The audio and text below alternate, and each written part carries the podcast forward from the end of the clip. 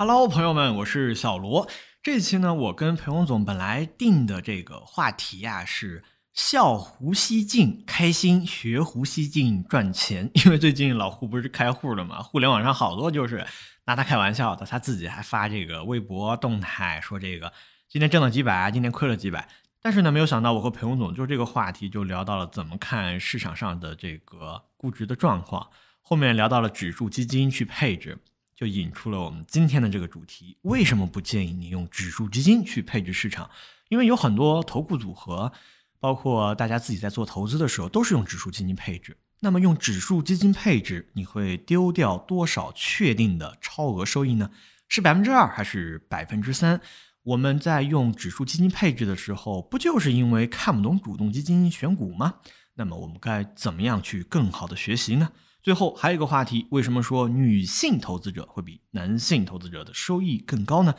这些内容都在我们本期的播客之中，希望大家听完之后会有所收获。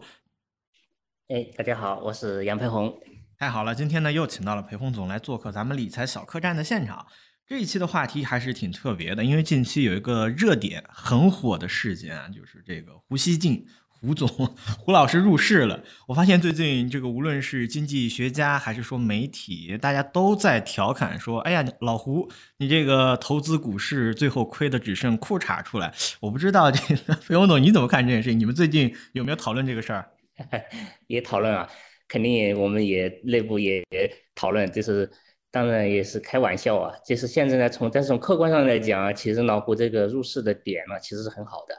我们不用去猜猜测是不是最低最低最低了一点，但是你可能是大概率是能够知道是在非常底部的一个区域。你只要能够确保这个判断是对的，那老胡他就亏不了钱。他当然这老胡别反着干，别今天进去了，哎，明天也跌了，他又那个又跑掉了，哎也那那这这亏钱。如果他在里头待着的话，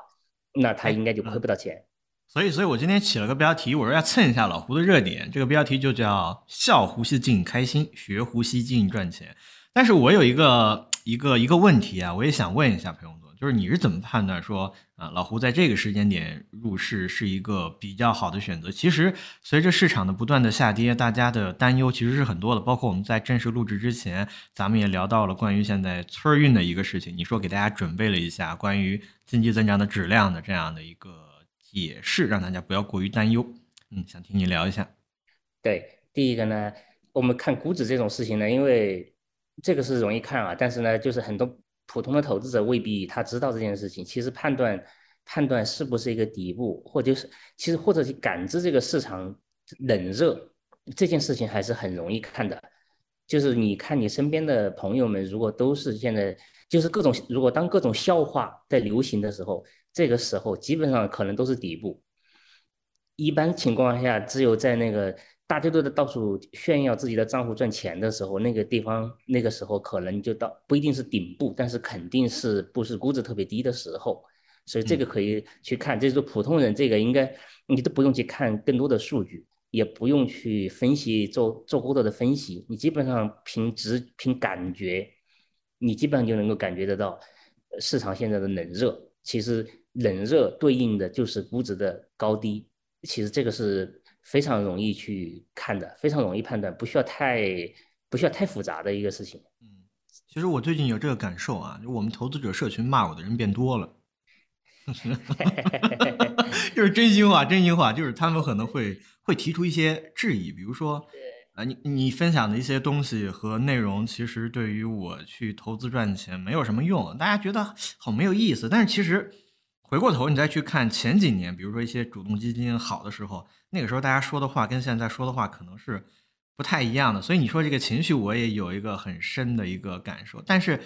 我还我我想说的是，就是这种情绪的高点和低点，它其实只在两个极端才能够呈现。但是我们绝大多数时候，哎，有时候不是在是在一个中间的状态呀。哎，还是有一些判断依据吧。对对，普通投资者来讲。你只要抓好这两个极端就可以了，中间那些状态那是需要就技能更高一点的人来做了，那可能就是比较一些专业的投资人员来做，因为这里头其实你你你后面你比如涉及到至少有一个，就是一个是市场整体的行情，对吧？就是如果就是如果股指它不是属于特别贵或者特别便宜，就其介于中不溜的时候，你对这个的判断，你其实后面要加入，比如包括经济、包括政策，就包括利率、包括通胀，就是各种各样的因素，你肯定都要做分析了。这是这是这是就是这是第一个。第二个呢，你即使的是就是那个时时候，其实有可能会出现的什么，就是结构性的行情，就是有些可能有一些行业或者有些板块一点。没什么机会，但是呢，另外的一些板块、一些行业，那机会其实好着呢。而且呢，其实我感觉啊，就是我当然这是我的一个感觉，就是在未来这种这种事情会出现的越来越多。就是大家我们内部也聊啊，就是很多投资者老去看上证综指，呃，上证综指呢，其实我们不能说错了啊，今其实对美国投资来讲，大家也会去看看道琼斯。道琼斯其实就三个三十个股票，而且还是价格加权那个股票一个指数，大家也会去看。但是呢，没有任何一个人会用道琼斯指数来衡量你做的好还是不好。大家只是用道琼斯指数来看看，哎呀，市场现在的一个涨一个大致的涨涨跌跌的一个情况。上证综指其实也是这个作用，没有任何一个金融的专业的投资机构在用上证指数来衡量你做的好还是不好。但是大家还是会看上证指数，因为这就是。最早的一个指数，大家这就是一个这就是一个历史的一个惯性习惯，大家还是会去看一看。但是呢，你过去看上证指数，大家经常都说十年前三千点，二十年前三千点，十年以后可能还是三千点，现在三千点好像上证指数，呃，中国的股市不太行，没有给投资者提供任何的回报，这肯定是不对的。这跟那指数的编制是有关的，就上证指数它本身是一个很有偏的一个指数。最后的一个导致的结果就是指数看起来不涨，但是呢，投资者其实还是获得了不错的一个回报。第二个，我担心的是什么？就是上证指数是第一个指数不涨，呃，投资者有回报的一个指数。我担心的第二个指数是谁？是沪深三百，就是沪深三百在未来它也有可能是指数不涨，但是投资者还还是就是因为大家会觉得，哎，上证综指如果不能够代表 A 股的话，那沪深三百可以吧？那沪深三百，沪深三百现在基本上，呃，能代表指数的就全部市值的大概百分之五十五十一、五十二左右吧。它肯定代表性不是那么好啊，但是它至少也代代表了一半儿嘛，对吧？嗯。但是呢，我担心的到下一个结果，就比如再等五年或者十年以后过来看，有可能出现的结果就是沪深三百这个指数可能表现也不好，就是也没有太多的行表现，但是投也不妨碍投资者能赚到钱。在在未来，在下一步会出现的什么结果？有可能会是万德全 A，嗯，这个指数发现这个指数可能那个回报没有那么高，但是投资者还是能赚到，就主动基金还是能赚到不错的钱。就是这是我担心的，就是一这 就是三个三个节奏，三个三个三个阶梯。其实这就是跟和那个和这个市场和这个指数的构成和这个市场的一结构。包括行情的一变化是有关的，这就是其实我我我我现在当然第二个，就第一个上证综指这个事情已经已经发生了，所以这个是大家能观察到的。沪深三百也在发生，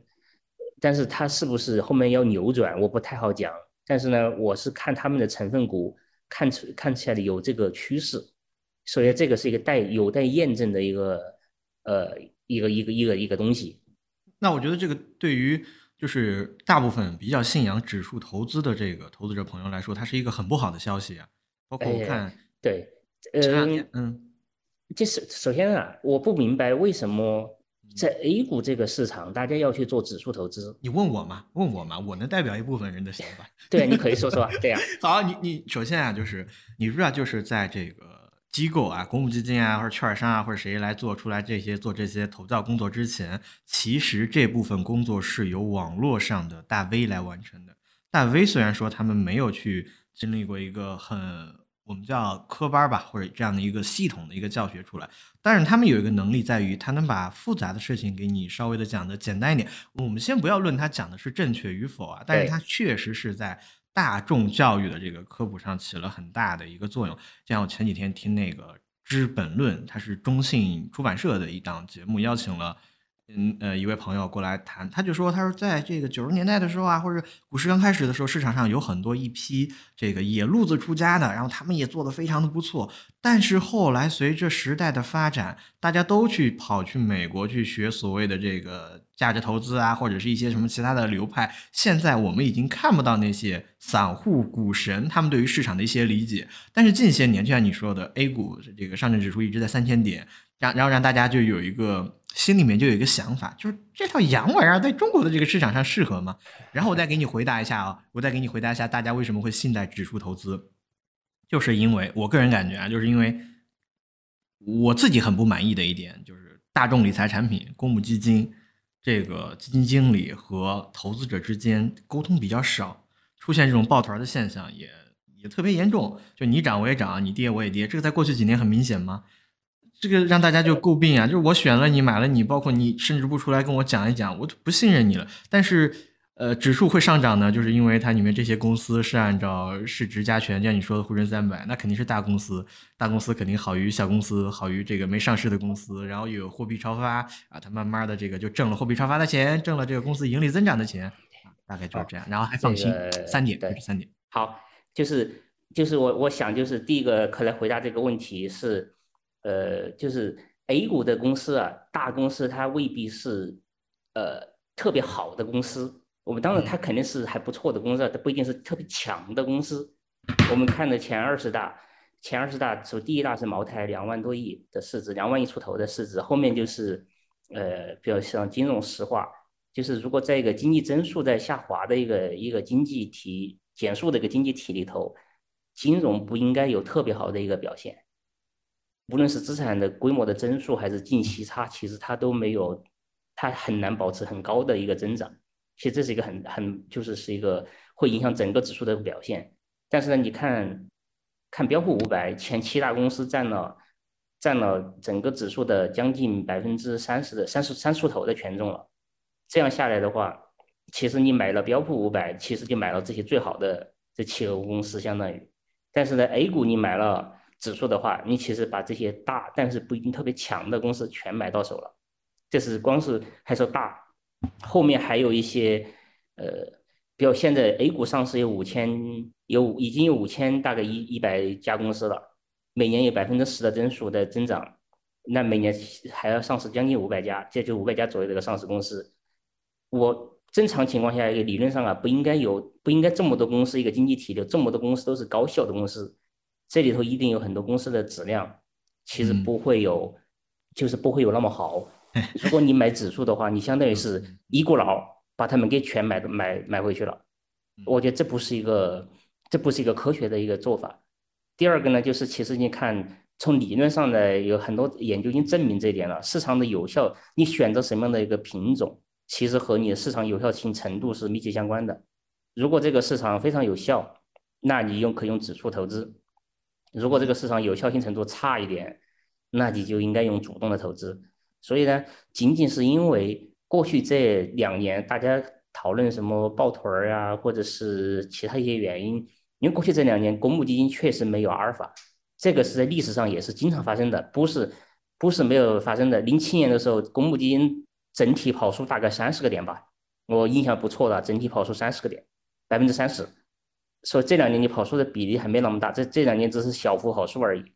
没有没有还没像那个像零七年那会儿跑输的幅度那么大。其实整个不能就是任任何主动基金都是有业绩的周期的，你不能够因为说呃，比如一段时间主动基金没有跑赢，你最后就跑来那不是因噎废食嘛，对吧？你就说哎，主动基金根本没有价值了，那个全指数，这个是这个，我觉得这不是一件这不是个科学的事情。从长期来看，这是肯定有损自己的，因为你任何一个都有个周期的。刚才就讲市场，如果越来越多的公司都上市了，那些公司如果质量都不那么好的话，如果没有主动经理的帮你去挑，把那些差的公司抛出去，那是那其实相当于你买指数是一股脑把他们全买回去的。所以这个我觉得这是一个，嗯，这不是一个好的事情。就投资，我觉得有一点啊，你不能够非黑即白，不能够就是非此即彼，只能二选一。就是其实要根据它市场的阶段、市场的特征来选择合适的品种。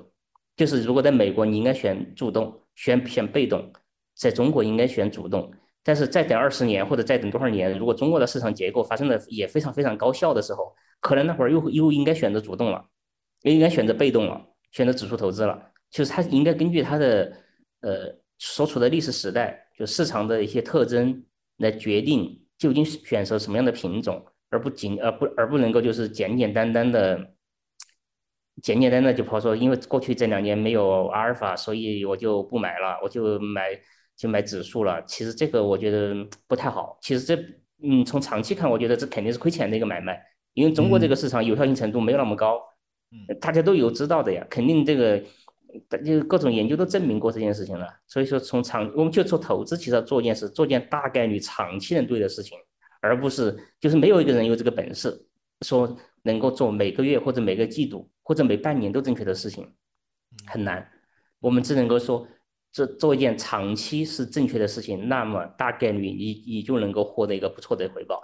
这是我觉得这是一个投资的一个一个一个，你应该应该对它有个合理的一个期待。你如果觉得主动基金经理在每时每刻都能给你贡献阿尔法，那我觉得你是可能有，确实你可能期待是不太合理的，有不合理的期待。对。呃，前段时间我看就是在那个社群里面，财自由的星球有个朋友也问了这样的一个问题嘛。当时你其实提到了一个例子，说这个宁德时代、宁王，然后从这个创业板上纳入到了这个沪深三百。当时还他他他当时他有个点，他说这个比例也不，当时纳入进去的时候，他好像说的是百分之三，我没有细看啊。现在，嗯，现在是百分之三。他的意思就是说，这个市值小了这么多。那这个百分之三的比例其实也很小呀，会不会说对这这个指数的影响很小？然后还有一点，我自己其实也有一个问题，我的问题就是说，呃，随着产业的变迁，指数因为它的这个编制的方案大多是按照市值嘛，那一个公司它的盈利比较好，大家喜欢它，它最后肯定表现的市值会越来越大，那指数的成分也是相应的会新陈代谢。比如说这个美股的产业变迁，它在一九六八年到八二年。是这个漂亮五零，主要是制药、饮料、食品等行业。然后到八二年到九零年的时候，漂亮五零的表现就开始分化了。那个时候呢，随着它的美国商品消费升级到服务消费，漂亮五零的股票走势分化是创新药、科技的涨幅是居前的。比如说啊，迪士尼当时涨了是三点九倍。但是你再往后看的话，你比如说九零年到两千年，我们都知道它是科技行业崛起。医疗保健表现是比较强势的，产业结构进一步变迁。那如果是指数，它按照市值来编制公司的话，那它是不是天然有一个新陈代谢的功能？它以后会把这些好公司纳入进去？我我主要是这两个问题，一个是比例到底影响多少，第二个就是指数的编制是不是天然的会吸收最好的公司？我就告诉你吧，大家你严重的低估了这个比例的重要。呃，我们我们昨天不是听到听了一个基金经理的那个路演吗？那个有点搞笑。那个他今年的，嗯，像今年的他挣了百分之十十出头吧，我昨天看了百分之将近十一吧。嗯，有百分之八十还是七十都来自于一只股票。它的其实对它的权重其实就只配了七个多点，但是那只股票涨了涨了八十吧，可能涨了八十吧。你算下来之后，基本上就一一多一多半儿都来自于这一只股票。第二个，宁宁德时代从上市，我们都不是说上市那一刻了，上市这一刻是十六块钱，十六块多一点上市的，我们就假定上市之后了，大概不一个月，那会儿还有可能，呃，还有个，还有还有个可能有个，我看看那会儿大概我们看看那会儿是多少。没事，你先看，我跟大家就铺垫一下这个事情的来龙去脉。我们在昨天，然后去听了一个基金经理的路演。然后他就聊了一些内容吧，也是，嗯，对，聊了一些内容。如果大概类似这样，我觉得他还挺真性情的。我我看了一下，你说他那个持仓啊，好像是一个跟今年 AI 行情呃比较火的一个一一一个票。对，我就给你讲讲好，你接着讲。好，我给你讲讲宁德时代。宁德时代十六块五五上的市，上上上的市。我们假定它已经上市，你上市没买，我们假定涨到四十多块钱的时候，你再去买。嗯。宁德时代的高点将近四百块，是三百八一。意味对呀，意味着什么？十，这是十倍，对不对？对，十倍，十倍，按照百分之三计算的百分之三去的话，那也是百分之三十。嗯，你算出来没有？很厉害，很厉害。对呀，比例很厉害。对呀，而且你你最惨的是什么？别人进指数的时候不是百分之三，进指数的时候可能是应该是百分之五百百分之六左右进的指数，嗯因为它跌现在跌下来百分之三嘛，你进指数的时候肯定比这个高，对不对？嗯你进了指数之后，咣叽就开始下跌，它就是进指数那一刻，基本上就进指数大概一个月吧，进了就就就开始就开始就开始跌了。嗯这个是这个这可不是一件百分之三十一只股票，一只股票对你的指数就那么就那么三年，就你就没了，你可这可不是一个小小小那个就是就是好像说那个不重要，其实大家可能都完全没重视没在意这个有有有多么显著，就是在任何一年，如果我的股我的持仓里头有一只股票或者有一只基金它能翻倍的话。我那年会笑醒的，就是对投资经理来讲，会投资经理会笑醒的。嗯，是对这个第二个，你看迈瑞，迈瑞也是也是将近十倍，就从一八年上市之后到那个到高点的时候，也是将近十倍涨幅。你最后你其实这十倍你又没有，当时迈瑞的市值要小一些，这下来其实你你最后发现几下几下就没了，你横着受你下面那些权重比较大的什么中石油、中石化。四大行，别人不涨了。你其实你整个你如果你做个拆解的话，你会发现其实那指数其实不是说是，不是有所有贡献的，不是是由所有股票来贡献的，这是还是任何一个指数都是有少数的一些股票在贡献的。包括今年标普也是一样啊，标普今年涨了呃应该涨了十出头了吧，纳斯达克涨了三十多，其实就你把那几个大公司跑掉之后。就几个所谓的那个大的科技股跑掉之后，整个指数基本上是跌的，不涨的，跌的。嗯，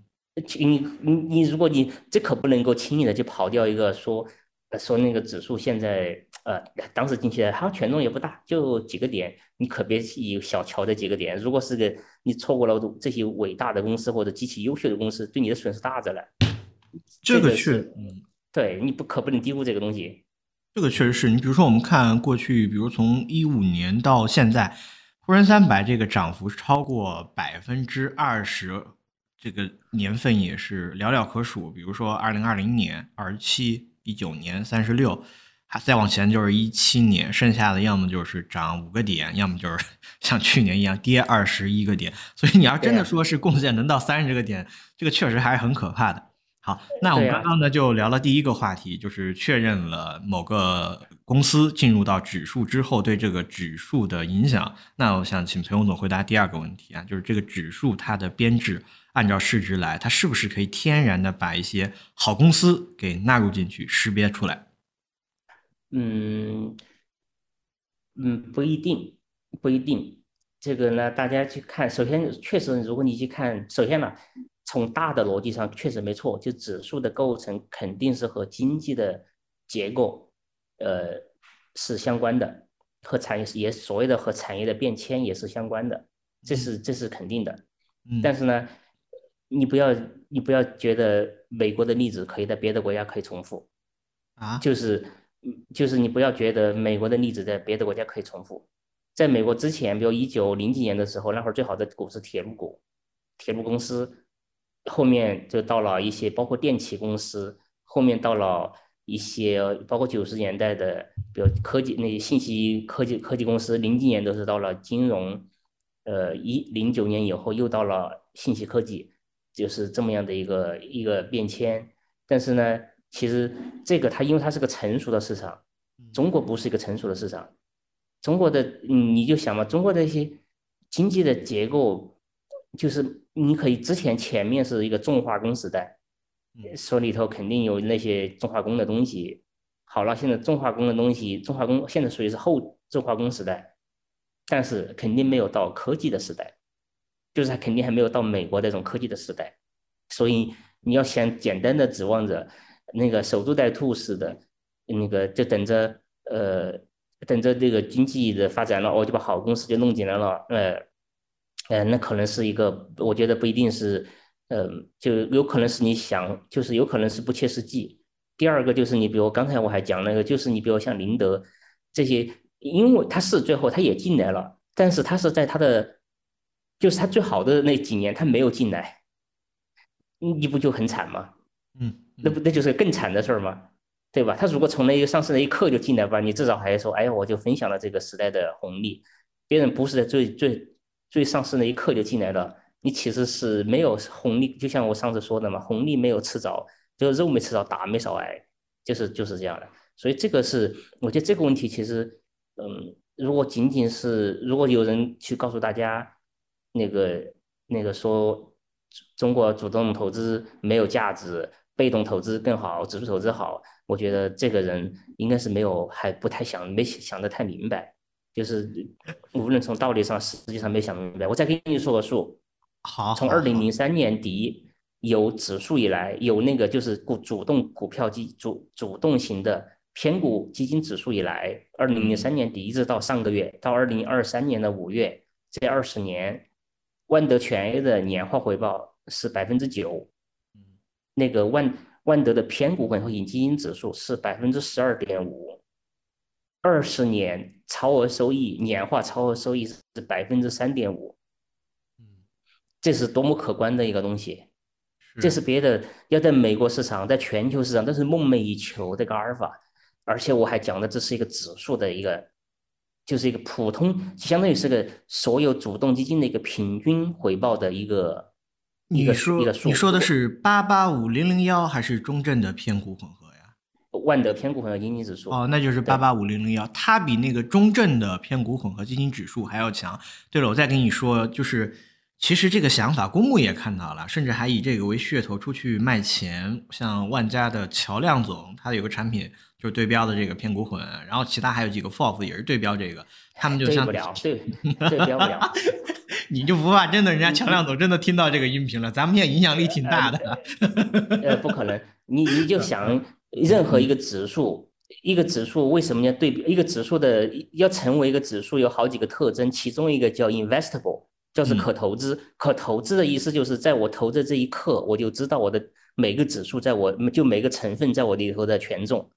你假设你投沪深三百，你任何时刻、任何一天，你都知道你的成分是哪一些，你每个成分股的权重是多少，而且你甚至都知道，比如假设每年每年的调两次指数，你都知道，比如假设六月调一次，十二月调一次，谁纳入十二月那次，你嗯，对，谁要进来，谁要出去，你你都知道。是可以，是可以，这个是主动基金指数，主动基金指数是没有人知道谁会进来，谁会出。假设我们举个简单的例子，假设我是个基金公司，我咣咣咣咣给你发十只基金出来，现在。嗯嗯，对不对？或者说，我们假设另外几个基金，我现在把它给退市了，我觉得那个规模太小了，我把它给取消了。啊，我明白你的意思，就是你你不知道它的这个头像是什么，你不能跟被动指数一样去复制，很好的去复制。没法复制，对，没有完全没有办法复制，就是一个一个可投资的指数是要。就就一个指数的特征，其中就是一个可以投资、可投资性、可投资性的意思，意味着你要知道它是谁，它的成分是谁，它的你的权重是谁，你全都要知道。你否则的话，你就不是个可投资指数。所以谁要去复制这个指数，纯粹这是我觉得这是噱头。嗯，刚刚呢，在我们上述之前聊，本来我们想最开始聊的是啊，笑老胡。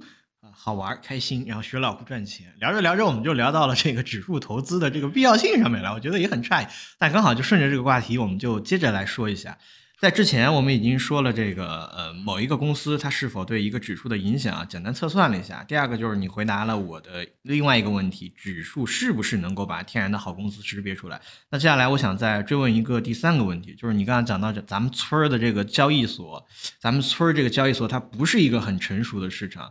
我我也经常听到这句话，我想就是想听一下彭总，你为什么认为它不是一个很成？它的不成熟在于什么地方？这个能简单说一说吗？嗯，这个呢，可能很多很多的因素，包括公司治理，就是整个法律的，呃，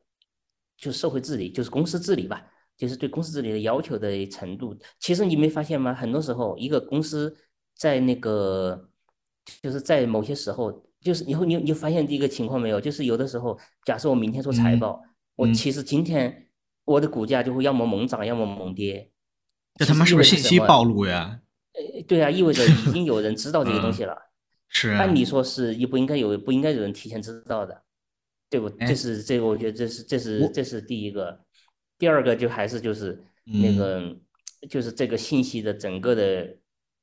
流畅，就是在或者是有效信息的流畅，其实是不太一样的。嗯，在美国那个地方，相当于是呃各各路投资者，全球各路投资者都在对这些公司进行充分的挖掘，在进行分析它的时时刻刻都在分析它的价值。当然里头你最后才体现出行为里头，有可能是有些人会炒作，但是还是有批人时刻在分析它的价值。嗯，在国内你肯定大家就是还离这个还稍微有那些远啊，所以其其实简单可以归结为包括信息披露，包括公司治理，呃，包括整个大的一些呃监管条例，呃，最终其实你都会包括还有从业人员对这些覆盖，你，其实最后你都会发现这个信息它是不是完全充分的，所以是市场它不是一个完全有效的一个市场。我有一个赞同，然后一个一一个疑问，一个赞同就是我觉得这个治理方面可能确实有点问题。我之前你也知道花点钱嘛，我去了一个一个私募基金经理的星球去学习，他讲到一点，他说他说中国呃大部分 A 股上大部分上市公司。他们这些老板就没有想着，就是我真的要把盈利要要回馈给投资者，然后他们就更多的可能是根据这估值的提升。然后上次我还跟你说这个事儿，然后你说压根就不可能，估值提升不就是业绩好吗？所以这个我我是赞同的，我是赞同的，就是呃好的公司很少。然后第二个我有个小的疑问啊，也不算不赞同，你刚才讲的就是说在一个。报告发布之前，他的公司的股价可能会有一些波动，提前有人知道。难道在美股上就不会这样吗？大家不都是人吗？他们的这个公司高层可能，我我给你举个例子，以前 iPhone Ten 叉发布的时候，有一个工程师他的女儿，我记得很清楚，就到家里面，按理说啊，就没苹果的，包括什么 M2 眼镜啊，这保密很好。但是那一年，他的女儿把这个 Ten 的这个刘海屏啊、面部识别，他全部都披露到网上来了。难道难道美股上公司不会这样吗？第一个呢，所有这种事情都是都是有可能的。嗯。第二个呢，就是呃，有可能这个处罚是会很严重的。这个前几年吧，前几好像一个印度裔的对冲基金经理吧，也是被罚惨了，就是因为他就有参与了这些非公开信息的交易，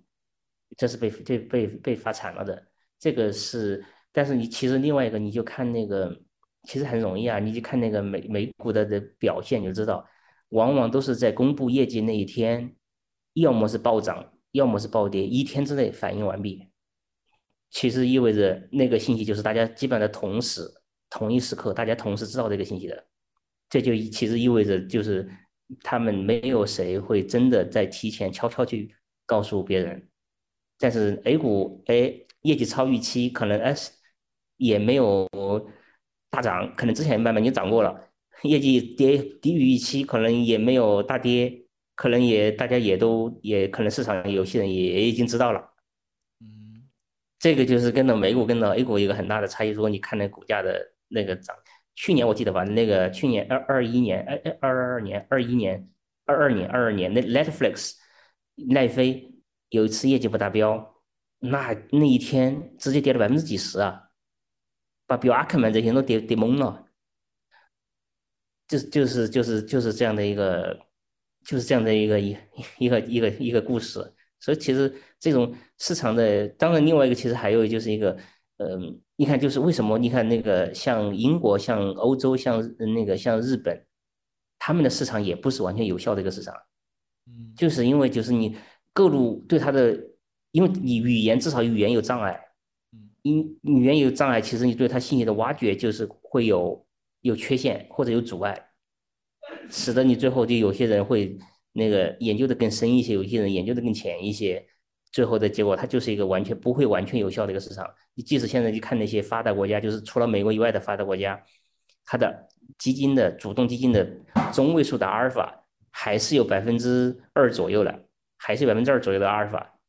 其实就是就就这样，就他们都没有没有做到完全有效。A 股这个市场其实还有还有还有很长的路要走。嗯，这么说我就有一些理解了。其实每次跟你聊天，我都觉得确实是学到好多东西。包括这一次之前啊，之前你在社群也是在讲这个指数投资，你会有一些疑问，但是我还是想替就是投资指数的，包括我自己，我自己原来有有三个配置方案，其中有一个就是就是纯指数的，我全部都是指数的再去搞，它的收益确实很平庸。我第一个问题呢，就是想问一下，你方不方便就是在当下这个时刻，对于我们这些用指数基金，假设是满仓啊，就 all in。未来的这样的一个收益率做一个简单的估算，然后对比你认为的主动基金阿尔法，它们是一个什么样的一个估算？我们选择指数基金大概会少丢几个点的收益，这是第一个问题。第二个问题的话，我就想问，对于大家不知道如何审美，不知道如何选主动基金，他才退而求其次选择了指数，你在这个学习方面、提高审美方面有什么建议吗？好，先来第一个。对，第一个我最简单的，先告诉你，就是会丢掉多少，会丢掉百分之三，会至少丢掉百分之三。就是有什么讲究吗？这个百分之三是过去的。对，呃，不是，刚才就讲我们历史的统计是百分之三点多，对，对不对？三点五，这是这是第一点。第二点，欧洲就是这个非美发达，他们的平均的阿尔法有两个多点，中国的有效性程度比他们要低一些，所以的我们的阿尔法理理论上就应该比他们高一些。所以我觉得这个下来至少百分之三出去了，这是你确定要丢的，嗯，这是你如果你选指数，你确定要丢的。第二个更可怕的是什么？就是指数，别人比如标普五百有一个代表性特别充足的、特别充分的一个指数，好了你就投了，就特别舒服，你就可以可以无脑买嘛。A 股没有一个如此宽基的指数，A 股没有这样的一个指数，A 股只有万德全 A 是宽基的，真正的宽基。但是万德全 A 也是不可投资指数，其实万德投资万德全 A 是没有一个任何个金融的产品是挂钩万德全 A 的，你最后其实变成了沪深三百这些、中证五百这些、这些、这些、这些指数，所以呢，你就必须人为的去复制这个万德全 A 出来。那你人为的复制万德权益的话，你我大概你你猜都猜得到你应该去怎么做，比如中沪深三百，呃，那个中证五百、中证一千。这个加起来都不行，这几个加起来就是中证八百占整个指数的大概也就七十不到七十吧，也大概也就七十。就三百加五百，也就占整个 A 股的七不到七十。七十七十，反正就肯定不到七十五，就七十七十左右吧。那你剩下的怎么弄？剩下的就国证两千或中证两千，那玩意儿也是要求全买吗？对吧？也你不好弄。第二个在之前的时候。就是在比如二一年，就是宁德、万那个迈瑞这些纳入指数之前，那会儿我给大家的建议其实就是拿沪深三百加创业板这两个指数就可以了。但是呢，现在又又复杂了。你如果去拿万德全呃拿那个沪深三百和万和创业板的话，因为宁德和迈瑞是创业板的大权重，你如果又拿它，但是它又进了沪深三百，所以呢，如果你去同时拿这两个指数，其实他们又你又超配了他们俩。这是还有另外一个什么？现在有个科创指数，科创指数它又是一个，它又不在创业板里头，这个你又是一个又是一个很很 tricky 的一个东西了。所以这个其实是一个现在不是特别好处理的一个东西，它不像以前，以前更简单一点，现在其实变得更复杂了。所以呢，如果你真要想去复制万德全 A 的话，那你可能要去还做点工作的，要去做点工作，你要把成分拿出来看一看了。你就想一想，我哎，我多少沪深三百合适？多少创业板？多少那科创板合适？或者还我加不加点那个中证两千或者国证两千？加点这种这种小的小特别小的小盘的指数，要不要加一点儿？你都我们都不用去判断估值了，你首先把这个这个数学的工作你先去做一遍，嗯，做了之后你再说你能不能够去把万德全 A 给复制出来？嗯嗯，因为万德全 A 过去，我就跟你讲，从那个从有指数以来。万德全那个沪深三百的年化回报大概是百分之七七左右吧，但是万德全 A 是百分之应该是十一左右，就是万德全 A 就比你沪深三百要大概多四个点，多三个点，四个点。所以你首先想的是我能不能就把万德全 A 给复制出来，其次才是说我那个我主动基金还确定肯定相对于万德全 A 我还有三个点的阿尔法，就是相当于主动基金的平均数相对于沪深三百有六个点的阿尔法。你就想现在想办法去怎么把这六个点的阿尔法给补上来，还是不不容易的。嗯，其实不容易的。你让我想到了，就是有，就是你你有关注过市场上的一些投顾组合吗？你平常有看过吗？我都不看，没有意义。哎呀，你真的是，我跟你讲，就是就就这个微博上，然后有一些有一些微，呃，他或者是说，包括播客啊，播客有有有一档特别特别大的一档节目，他们也是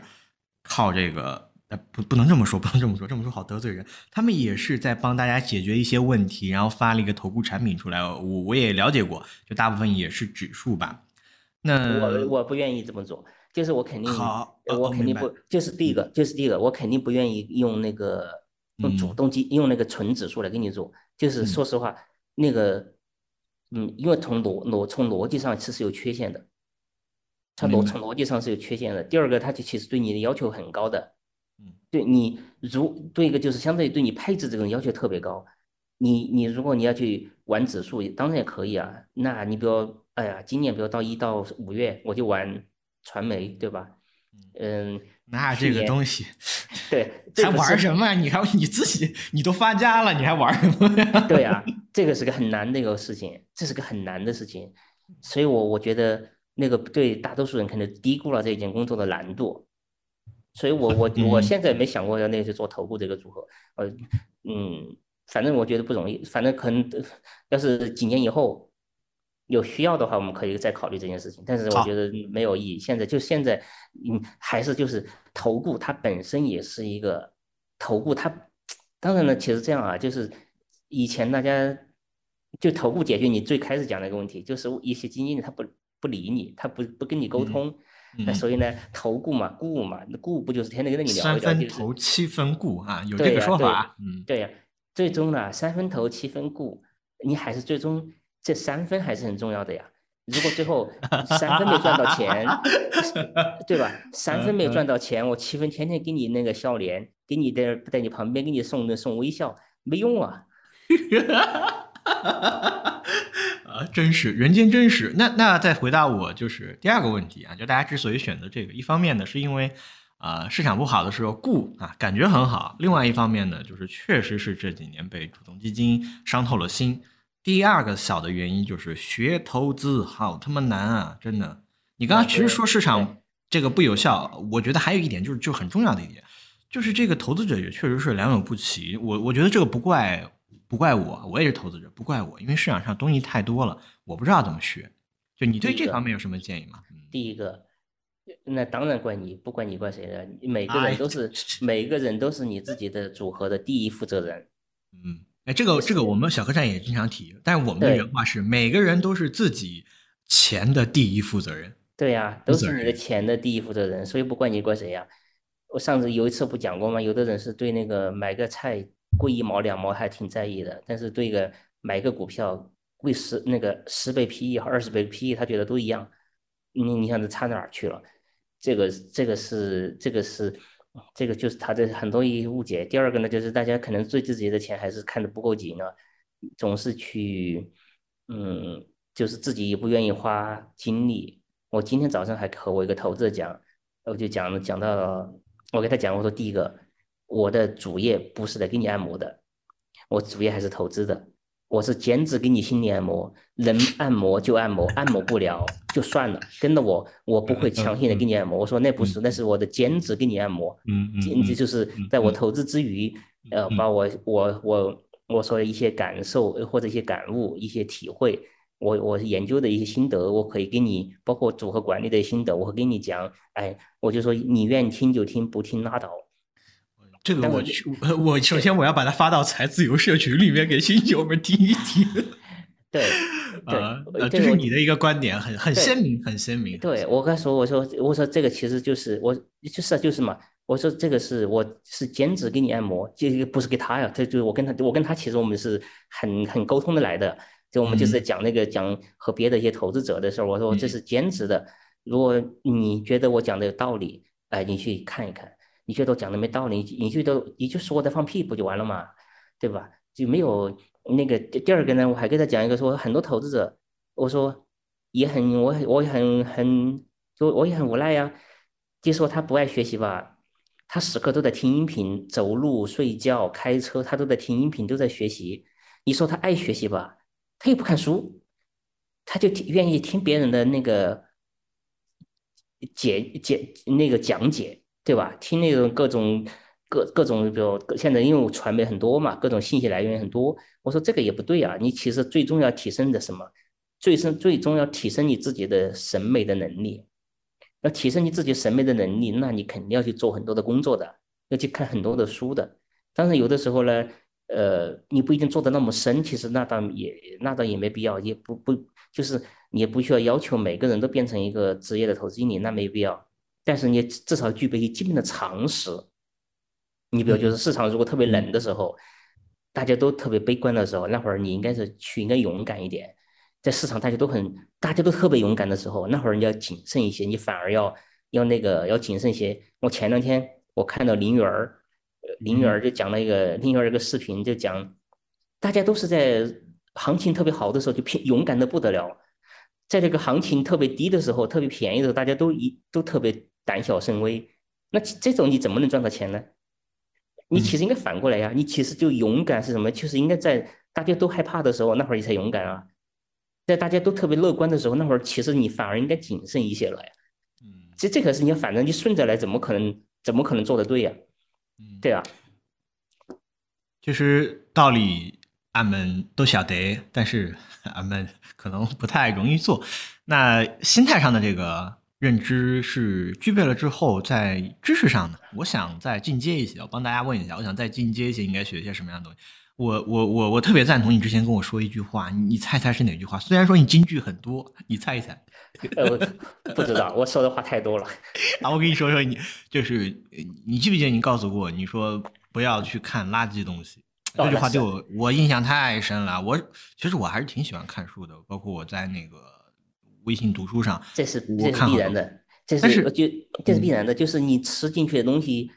哎呀。哎呀，我们做你做你没学过计量，你学计量你知道叫 garbage in garbage out，垃圾进垃圾出，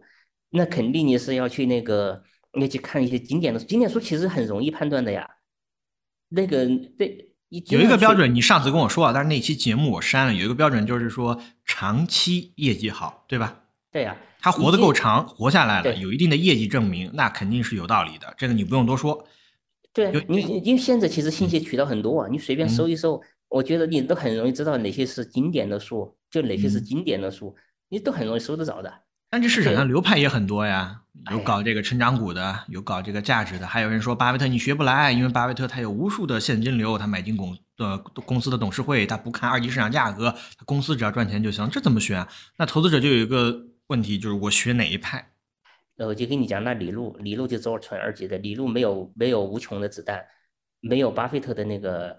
那个那个所谓的那个无穷的现金流。李路、塞斯·卡拉曼，那个包括那个橡树的霍华德·马克思，这些人的资这些人的资金都不是无限的，嗯，而且也是客户一会儿来一会儿跑的，很正常，这个很正常。对呀，那别人为什么做得好呀？那李路李路李李路从来不去看你的股价的。李路他们每年研究股票要花很多很多时间，可能半年到一年就研究一个股票，天天就在研究各种各研究这种东西，做的工作做的很细。别人不看你天天什么股价的涨涨跌跌。我给我的投资讲过一件事儿：你在买任何股票或者买任何一个基金的时候，你如果先假定未来五年都交易所不开门儿，哎，你的选股标准马上就提升了。这句话我超级赞同。你前几天在社群分享的去某一个上市公司的那个发布会回来之后，我不给你发微信嘛？我说他这一年分利润的这么高以上，我说我真的很动心。就是我发现我现在的嗯，其实想法也转变了。我我给你举一个例子啊，就市场上有一部分呃有一部分投资方法呢，它可能是在各个指数之间去腾挪。其实最后后来我仔细想了一下，包括这一部分投顾的做法，它其实。赚的也不是价值增长的钱，其实是换手的钱，其实是交易出来的钱。因为这个东西，它还是别人看好了它之后，它去涨啊，或者说某一段时间，它并不是说具体到单个。就像有很多朋友，他其实会问我一个问题，我我对行业了解不多，但是他可能会问我某一个指数怎么看，我就跟他讲，我说我我看研报或者看行业，这分析师最喜欢用的几个方面，第一个就是看它回撤的这个天数。跟上一轮去比，它搞这种归纳，呃，第二个就是它回撤的这个幅度，第三个就是整个指数的估值，第四个呢，再给你找一些其他研究所去拍的未来的一个需求，然后公司的利润，它的假设的增长，然后告诉你，哎，合理便宜，你怎么叹气呀？是听不下去了吗？这个是肯定不合理的，嗯肯定不合理的。第一个，什么回撤，什么多少天收复修复，那只是结果，那只是结果，那不是不是它的原因。你包括那个就是指，经常也有人问我指数，我也很难给你一个确定的答案，因为指数里头刚才说，我这是指的指数什么，就是在指数特别贵、特别便宜的时候，我能告诉你，但是在指数中间状态的时候，我没有结论，我没有观点，因为里头有些公司我觉得很好，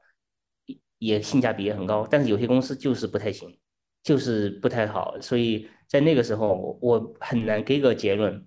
让你去，呃，去就是。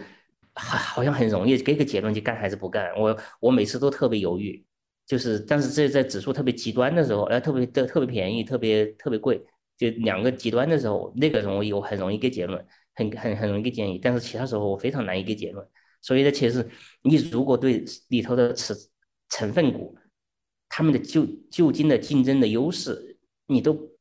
没有特别的深刻的了解的话，那你其实对这个指数完全是一个。那就跟他选基金是一样的嘛，盲人摸象的状态。其实你也是看业绩去选基金。对呀，嗯，那就是业绩好。哎，我前两天发过哦，对，那个星期天，星期天马上不是要发一个一个基金经理的测评吗？杨晶晶，对，大家都特别喜欢的啊。但是呢，其实我的建议就是算了。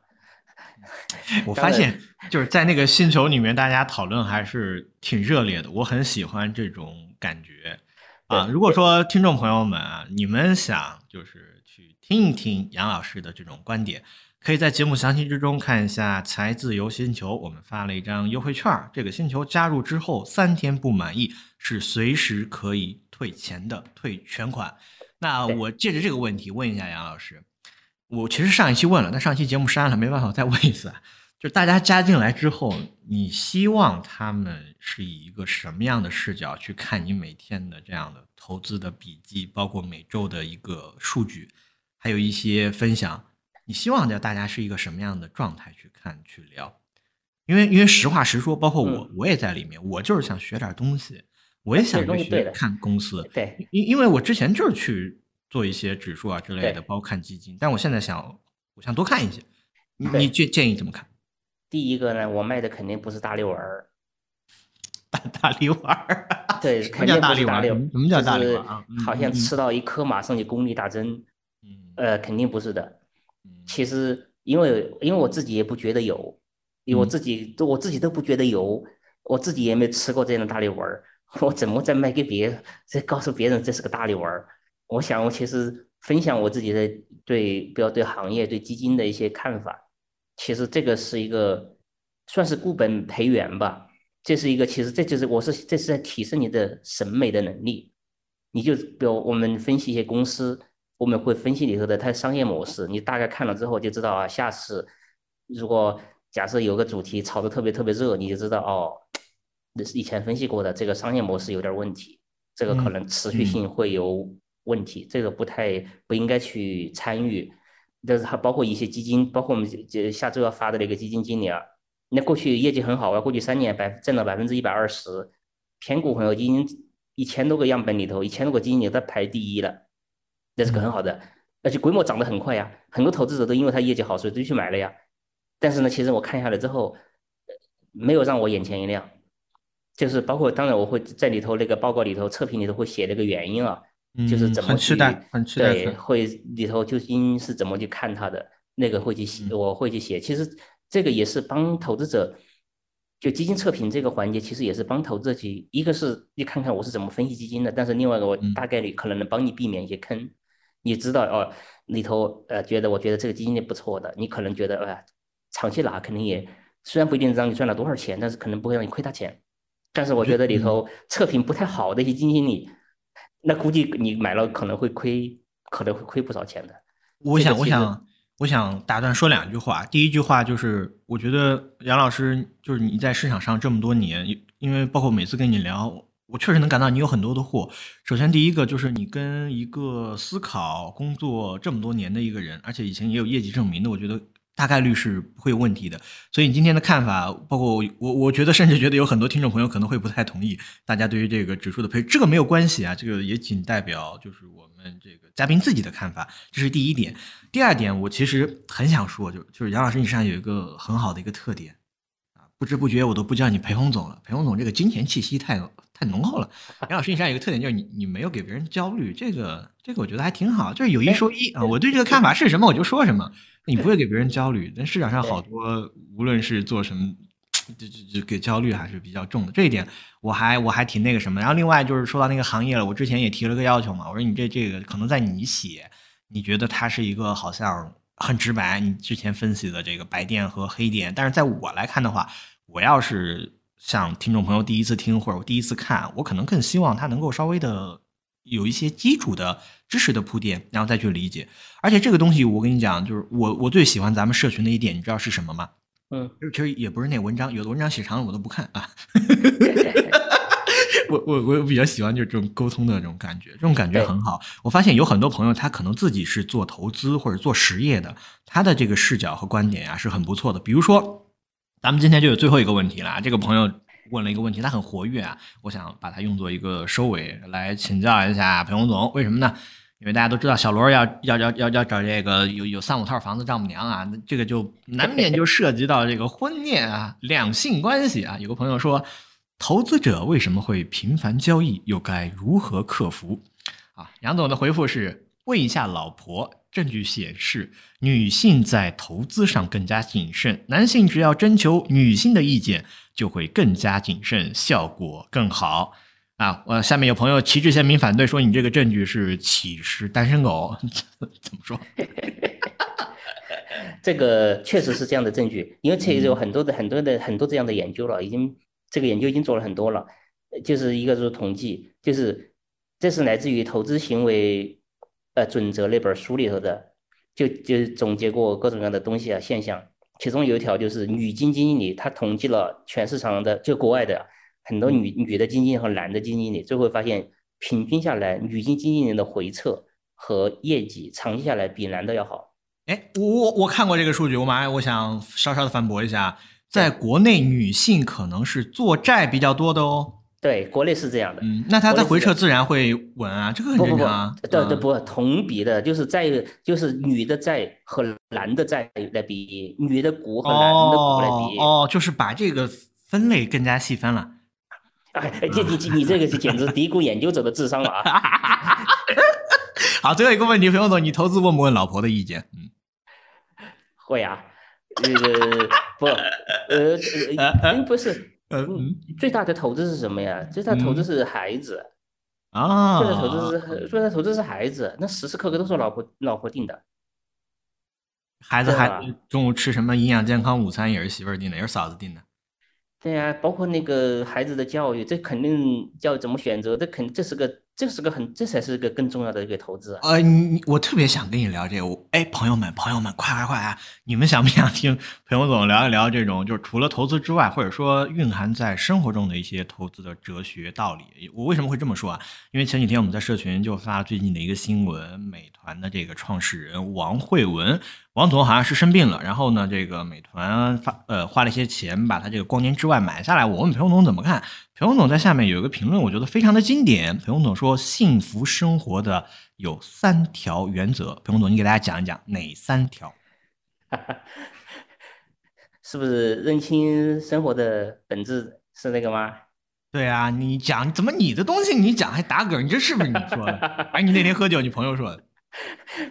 总结了，哎呀。过好自己的普通的一个生活。我给你举个简单的例子，投资经理里头为什么？等一下，我我把我把这三条说了，你再举例子啊。第一个是不重要，这个不重要。重要，我要我得讲一讲。第第一个就是认清自己，第二个呢就是过好自己的小生活，第三个是不要胡思乱想。我觉得这个还挺重要的。芒格生幸福生活也有五条准则，那个我就不说了。你你说吧，到你说。对，大家想过没有？为什么？做价值投资人活得都比较长，啊，我原来也说过这个，芒格一百了，那个老八九十好几了，那卡恩是一卡恩是一干到一百岁，一百零五岁才死的。换过来那些很多做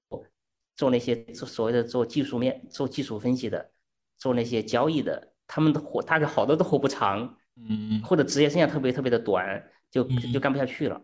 大家想过想过这个问题没有？杠精发言了杠精发言了，说这个说老八和芒格他们有钱，他们这个搞了高科技了。哎，那不是，那绝对不是，就是心理的，就是你心理的平和的状态，对对你的生活的状态，或者对你的这种展现出来的精神的面貌，其实是很大的差异的。哎，前一段时间我看到一个就讲啊，就什么相由心生，就是说看一个人如果他显得比较年轻的话，这个人大概都比较善良。如果这个是有以前有人告诉过我，有这些是真的人告诉我，他说你这个是真的他说你看，他说你看的很多时候你看那些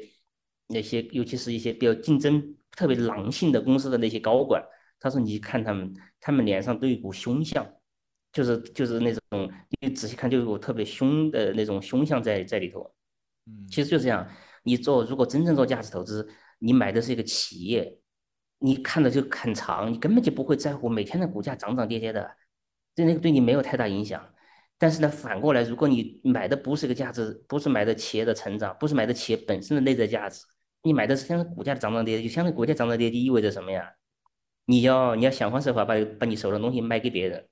对？嗯吧？那你要猜这玩意儿，呃，即使你即使买了个很好的东西，它也跌个百十个点、五个点或者二十个点，你就想妈呀，看错了，赶紧有没有人把我给接接走？你老想着这这件事儿，你涨的时候你想到处去抢，你天天你你这样，你肯定就你精神状态天天时刻都处于一种紧张的状态呀。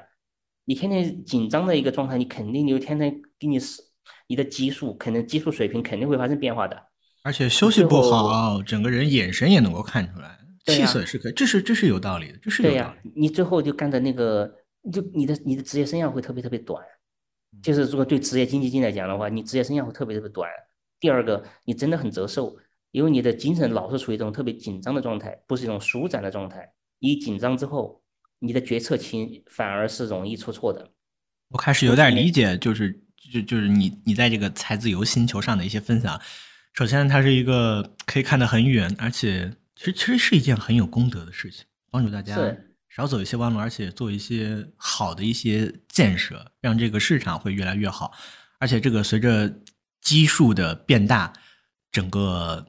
整个这个教育的效果会更好。另外的话，我我也说一下，就是有一个优惠，如果你是学生朋友正在听我们这档节目，你也对彭总呃这个投资理念也比较感兴趣，你可以直接进入社群，然后学生朋友是在原价的基础上是有半折的优惠的。首年这个东西是杨老师定下来的，也是会一直坚持下去。同时，你如果你愿意参加我们的共同成长计划，邀请你的学生同学一起进来学习，达到一定的数量之后呢，可能会到每年我们有一个呃呃，不是我啊，是裴洪总啊，指导这个毕业论文，或者是呃给你安排到他的私募或者其他的机构进行一个实习。总之啊，以上是针对学生朋友的一个优惠，我觉得这个确实还是。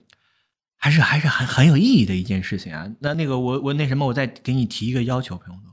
嗯我，我能提要求吗？你那个那公司那个那个那个那个什么分享，你到时候搞扎实一点，我多看看。不要不要上来就太难了，不要起步太困难了。对，这个是这个，我就反正一一后面一个就每讲一个公司，肯定都会讲讲这个大概的生意模式。对，哎对，我觉得还是先要讲这个行业，然后你再再再细分到这个公司，因为这个行业不同的公司肯定是不一样的。大家有一些了解之后，可以根据我很喜欢那个讨论氛围嘛，可以根据这个去聊一聊，去看一下其他的。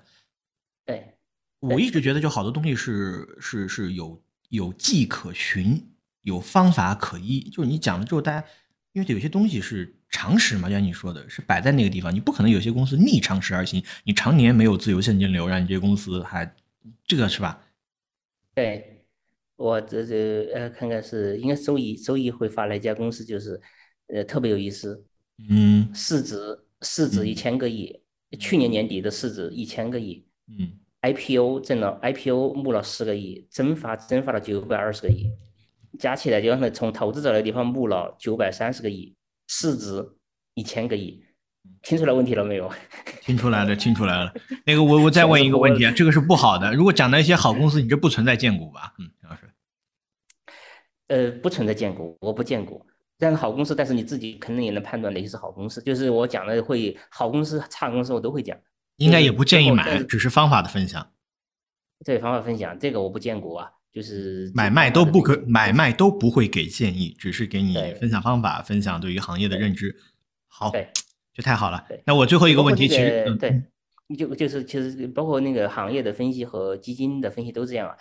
里头就是可能比如我觉得一些还不错的一些行业或者不错的一些基金经理，那你可以去多关注关注，不代表一定你你一定要去买，但是你可以多关注关注。但是我里头讲过的一些不好的基金经理或者不好的行业，也我觉得你可以多关注注关注都不也可以关注，啊，看他是不是不好，看他是不是不好，对，验证验证。，对，你可以来验证 我，对对不对啊啊？啊但是你啊没必要去花你自己的钱来验证。那个那个是好，今天我们就聊到这个地方。在今天全文之中，我们本来是针对如何学习胡老师做一个聪明的人，赚一点小钱，最后聊到了为什么不建议你用指数配置方法去投资整个市场。到最后呢，小罗其实还根据这个投资行为学跟裴勇总探讨了一下，为什么女人赚钱比男人要厉害。男同胞们不要打我啊！我发现确实是这样，确实是这样。你哎，我想问一下朋友们，你们想不想听裴勇总再聊一聊，比如说原来呃基金经理的一天啊，基金经理的这个其他的一些八卦啊，包括对于生活的这种行为投资学的一些分享？但我我觉得就是不聊这么干的投资的内容，看大家想不想听，想听给我们留言啊，给我们留言。好，今天就到这个地方。如果你觉得我们的节目有用，帮我们点点赞吧，朋友们，再见，再见。好好，再见。